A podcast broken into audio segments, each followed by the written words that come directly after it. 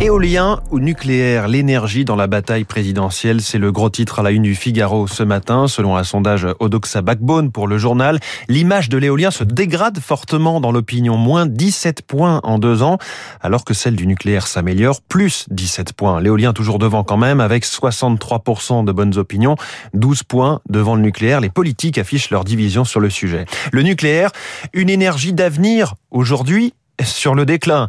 Titre d'un article de l'opinion. Le poids du nucléaire dans la production mondiale d'électricité a reculé à 10% l'an dernier, mais la crise énergétique actuelle pourrait redonner ses lettres de noblesse à l'atome.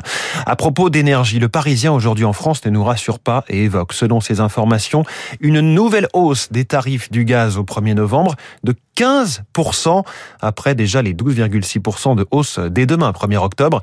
Hier, vous l'entendiez en exclusivité au micro de Radio Classique, le PDG de Total Energy, Patrick Pouyanné, nous l'a dit, il s'attend à un prix qui va rester élevé jusqu'en mars-avril. Interview à retrouver sur radioclassique.fr. Jean Castex, ce soir, doit annoncer des mesures pour préserver le, le pouvoir d'achat des Français. La 220, nouvelle arme anti-low cost d'Air France. C'est la une des échos ce matin avec la photo du nez très effilé de cet appareil. À 220, le nouvel atout Airbus. C'est le titre choisi par le Figaro en une de ses pages saumon. Euh, cet appareil qui était un échec euh, commercial avant sa reprise par l'avionneur européen est devenu une très bonne affaire. 25% de kérosène en moins, idem pour les émissions de CO2 et 50% de nuisances sonores en moins.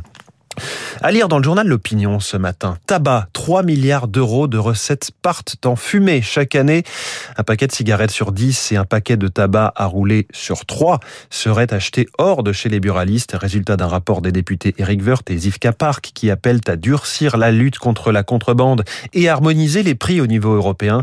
Sur ce sujet, les échos retiennent plutôt le milliard 200 millions d'euros de recettes fiscales en plus pendant la crise du fait des restrictions de circulation qui ont interrompu les, achats L'éditorial des échos titré Tabagisme passif revient sur le sujet évoquant l'État français comme régulateur et dealer puisque le paquet à 10 euros n'a pas empêché la consommation de repartir à la hausse.